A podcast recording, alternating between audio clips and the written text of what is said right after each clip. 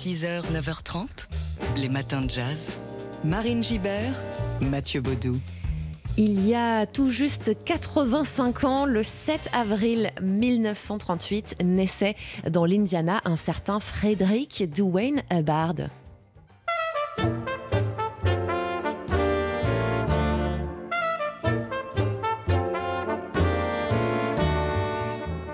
Le trompettiste Freddie Hubbard, décédé en 2008, il aurait donc eu 85 ans aujourd'hui. On lui rend hommage ce matin, lui dont le style est, si euh, reconnaissable. Hein. Vous avez entendu là ses sonorités amples, puissantes ses qualités techniques aussi. Euh, là, on écoute Arietis qui est présent sur l'album Ready for Freddy.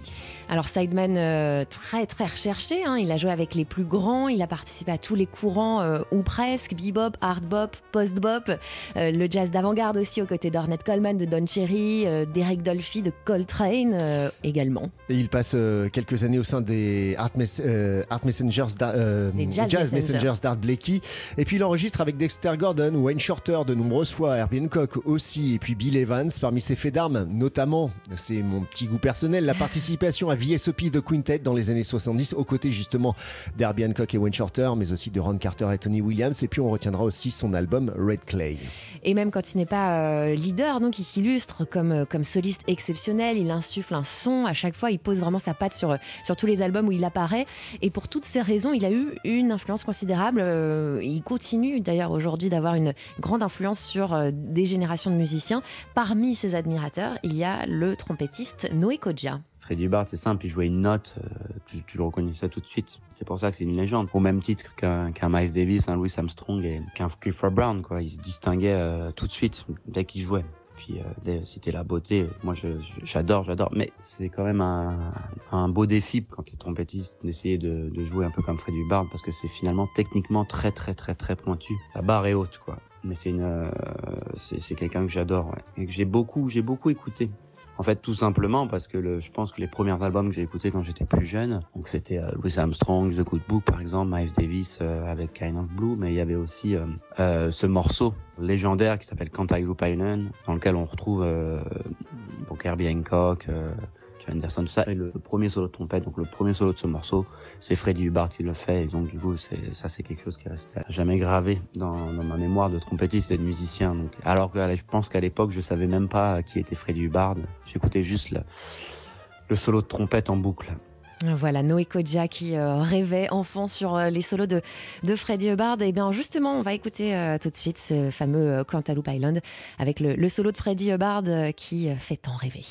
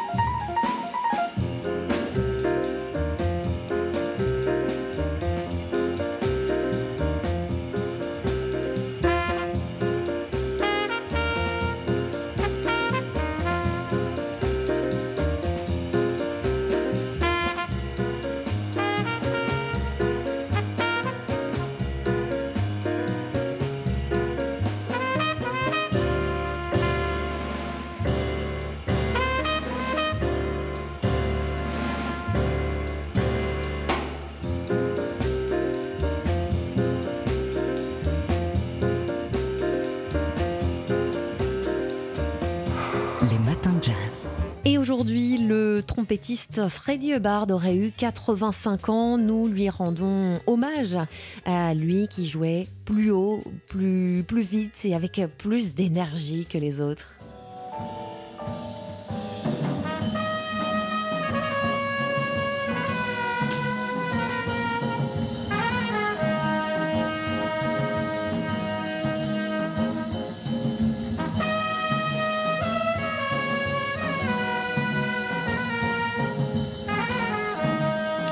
Freddie Hubbard, né le 7 avril 1938 à Indianapolis, on peut l'entendre sur plus de 300 albums, un pilier des labels Blue Note et Atlantic. Il rejoint les Jazz Messengers d'Art Blakey en 61, participe à plus d'une dizaine d'albums dans ce qui fut l'une des périodes hein, les, plus, acclamées du groupe. Dans les années 60, justement, il apparaît aussi sur les mythiques Empire Isles et Maiden Voyage de Derby Hancock, Speak No Evil de Wayne Shorter, The Blues and the Abstract Truth d'Oliver Nelson ou encore How to Lunch d'Eric Dolphy, que, que des albums cultes. Hein. Et le début des années 70, c'est aussi une période faste pour Freddie Hubbard, puisqu'il signe chez euh, CTI. Il sort euh, une, une flopée d'albums à succès Red Clay, Straight Life, euh, First Light. Là d'ailleurs, on, entend une version live de First Light. Il séduit avec ses compositions au thème simple, épuré et interprété avec toujours une, une technique et une volubilité impressionnante. Il remporte aussi à cette période plusieurs Grammy Awards. Au début 73, justement, il rôde son nouveau quintet qui compte notamment le jeune euh, George Cables avec une tournée en Europe. Et le 25 mars 73 il donne un concert à la Maison de la Radio à Paris, concert depuis devenu culte que vous entendez ici donc euh, sous nos voix. Et euh, un concert devenu culte notamment pour le trompettiste Noé Kodja. Je pense pas qu'aujourd'hui on puisse faire une telle performance. Et, c'est très puissant et puis on le reconnaît dans son style très véloce, trompette puissante. Et c'est quelques années avant les années 80 ou non plus peut-être 90. Je suis pas sûr de mes sources, mais en fait ce que je sais pour sûr c'est qu'il s'est arrêté de jouer de la trompette parce qu'en fait il s'est complètement ruiné les lèvres, il s'est déchiré les lèvres, il a dû complètement arrêter de, jouer parce qu'il ne pouvait tout simplement plus jouer. Je crois qu'il s'est remis un peu à reprendre la trompette vers les 60 ans, il s'est rendu compte qu'il disait lui-même qu'il pouvait plus jamais avoir ce qu'on appelle les chops. Les chops c'est les lèvres en anglais, en américain qu'il avait une qu'il l'avait en fait euh, quand il était jeune quoi. Donc euh, et ça c'est juste un peu avant donc ce live où tu peux voir qu'il a, des chops justement et que ça, donne envie quoi. Il amène la musique à un niveau tel que voilà tu peux pas tu peux pas passer à côté quoi. Voilà les chops de Freddie Hubbard euh, sur ce live mythique euh, enregistré en, mars 1973 à la Maison de la Radio à Paris. Freddie Hubbard à la trompette, George Cables donc euh, au clavier, Junior Cook au saxophone, Ken Brinkley à la basse et Michael Carvin à la batterie. Freddie Hubbard, donc le trompettiste qui aurait eu 85 ans aujourd'hui. 6h, 9h30, les matins de jazz. Marine Gibert, Mathieu Baudou. Le 4 avril 1968, Martin Luther King était assassiné et trois jours plus tard, le 7 avril, Nina Simone, dévastée, lui rend hommage lors d'un concert emblématique.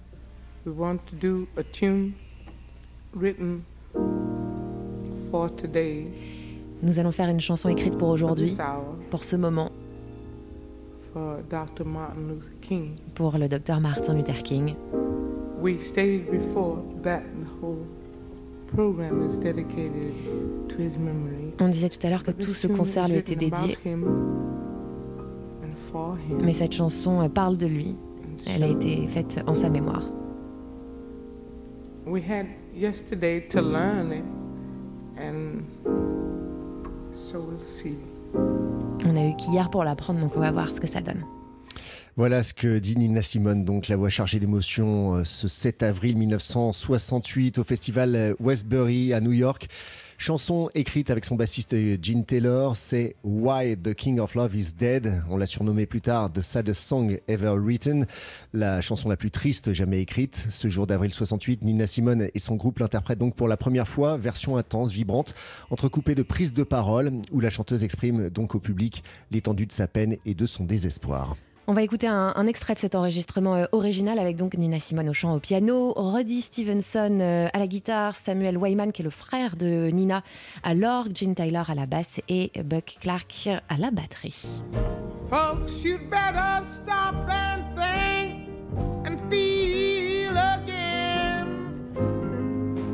Are we headed for the? What's gonna happen now?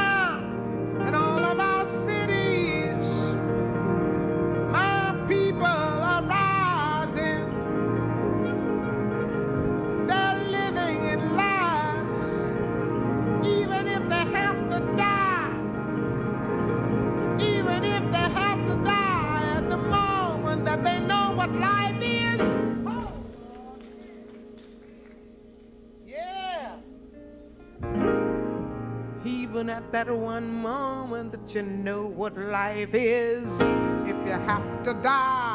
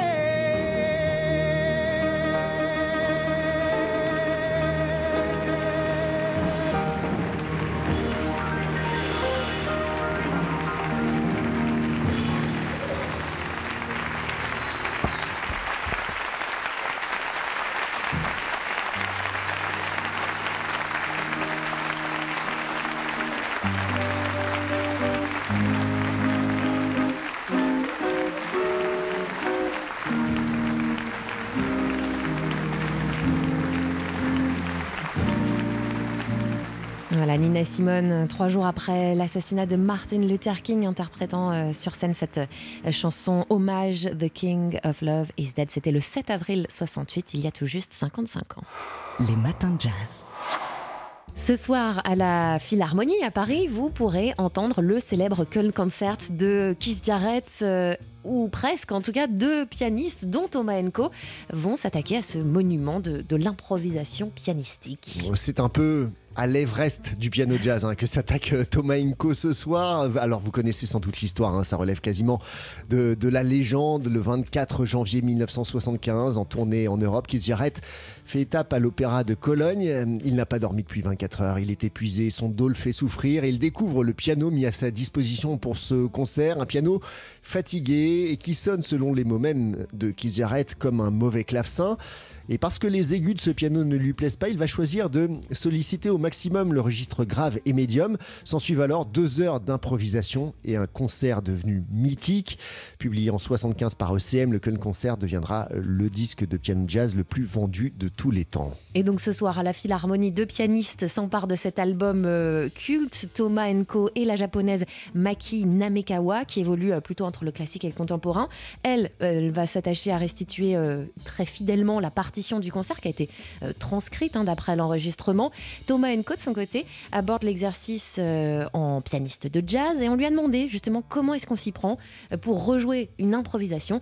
On écoute Thomas Enko qui a été joint par Manon Brimo. Comme c'était un concert qui à l'origine était entièrement improvisé, je pose la question de comment on rejoue une improvisation et en tant que musicien de jazz, improvisateur, comment on fait pour réimproviser sur l'improvisation. Donc j'ai commencé par tout décortiquer, tout apprendre, tout analyser, comme j'aurais fait quasiment pour une œuvre classique, le décoder et le, comprendre, le digérer pour pouvoir refaire ça ensuite, mais tout en improvisant, parce qu'évidemment sur ces parties-là, je joue pas du tout note à note le relevé de, de Jarrett. Au contraire, j'ai essayé de trouver quelle était l'essence de ce qui faisait que ça sonnait comme ça et euh, jouer quelque chose de différent. Donc en fait, l'idée c'est qu'on a l'impression d'entendre le Call Concert, sauf qu'en fait, euh, les phrases, euh, les- les mélodies, etc., sont celles que j'improvise moi en temps réel. Et à certains endroits, à plein d'endroits d'ailleurs, je joue quand même une phrase, un motif qui sont dans le disque et qui pour moi sont, euh, sont des moments que j'ai choisis comme emblématiques, iconiques qu'on a dans l'oreille parce que c'est ce disque-là et pas un autre.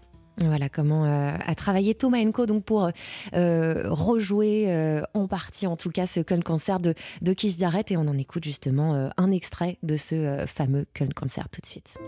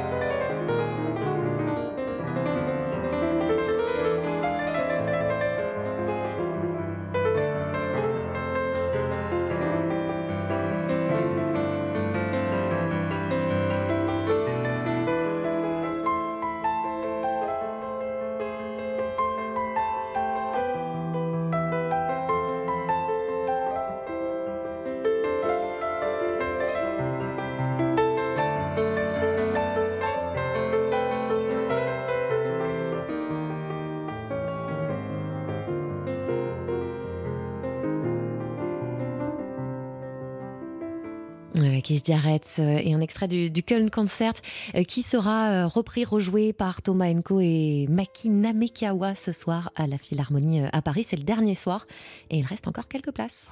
Les matins de jazz. Demain, ce sont les 50 ans de la disparition de Pablo Picasso qui s'est éteint le 8 avril 1973. Gros plan ce matin sur Picasso et le jazz.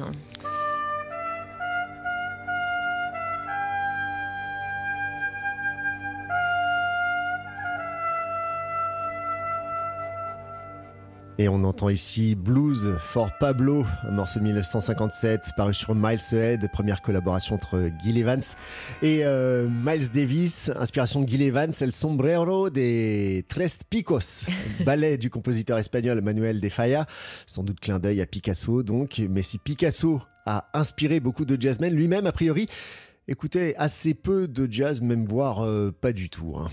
Oui, et en fait, le jazz est surtout incarné dans la vie de, de Picasso euh, par une amitié, par un homme. C'est l'impresario et producteur américain Norman Granz, euh, puisqu'une vraie, euh, oui, une, belle amitié a lié les deux hommes à la fin de la vie de, de Picasso. Le fondateur du label Verve était un grand admirateur et collectionneur d'art. Euh, il avait en sa possession de nombreux dessins et esquisses de Picasso. Il rêvait de rencontrer le maître pour lui acheter donc directement une toile, ce qu'il va réussir à faire à la fin des années 60. Et donc, il y a une grande complicité qui naît entre euh, les deux hommes euh, tout de suite. hein. Picasso apprécie beaucoup Norman Granz pour euh, sa grande sensibilité artistique et sa constance aussi dans l'admiration qu'il porte à, son travail, puisque Granz aime euh, avec euh, euh, beaucoup de, de constance donc toutes les dir- différentes époques de, de Picasso. Euh, et puis Grant, lui, il est ravi d'avoir quelqu'un euh, avec qui parler peinture, lui qui est parfois frustré du manque d'intérêt de ses musiciens pour l'art contemporain. Ouais, il est par exemple très déçu quand il propose à Ella Fitzgerald de rencontrer Picasso et qu'elle répond Désolé, je suis occupé, je reprise mes bas. Bref, c'est une autre façon de dire j'ai piscine. L'histoire fait d'ailleurs beaucoup rire Picasso, par rancunier, et il va griffonner un portrait d'Ella Fitzgerald alors même qu'il ne l'a jamais vu en personne.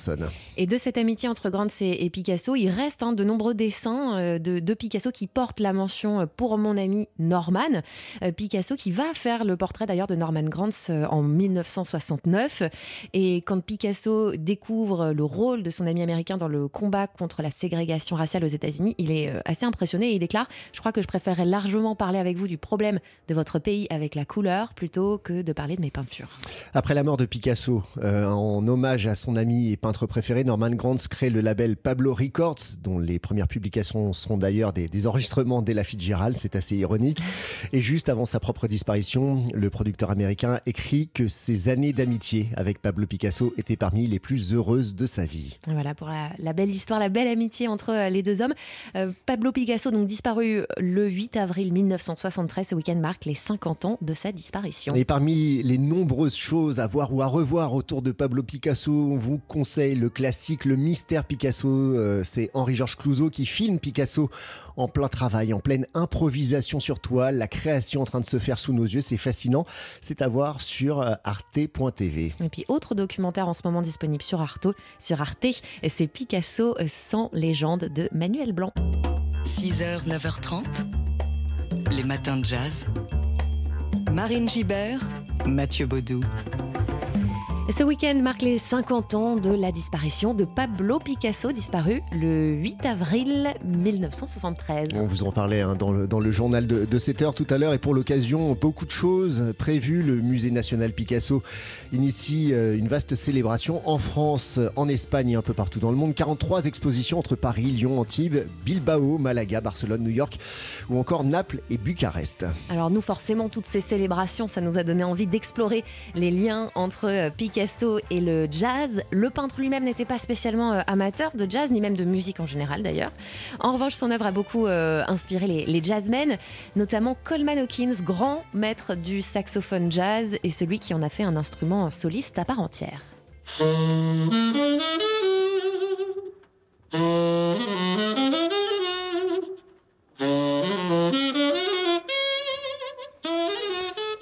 Ce que vous entendez ici, c'est un enregistrement qui date de 1948, donc de Coleman Hawkins, enregistrement baptisé Picasso, et oui, et c'est l'un des premiers solos de saxophone non accompagnés gravés sur disque. Un enregistrement majeur qui a beaucoup influencé euh, les saxophonistes qui ont suivi. Alors les récits euh, divergent un petit peu hein, sur la, nature de cet enregistrement, comment ça s'est euh, passé.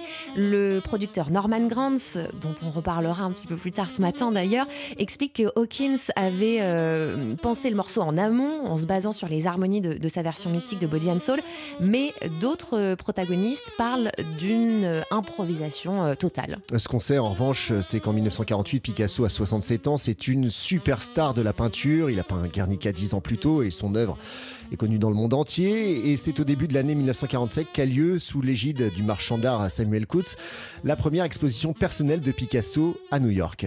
Bref, à l'époque, Picasso représente pour les Américains ce qui se fait de, de neuf, de moderne, d'audacieux dans l'art. Et c'est sans doute ce symbole-là que Coleman Hawkins veut honorer avec cet enregistrement pionnier. Picasso, donc par Coleman Hawkins.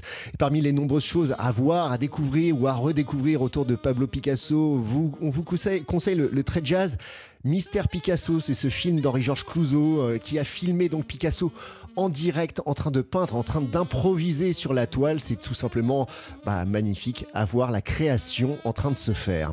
Et puis on vous conseille aussi le documentaire Picasso sans légende, documentaire euh, signé Manuel Blanc, à voir sur le site d'Arte. Les matins de jazz.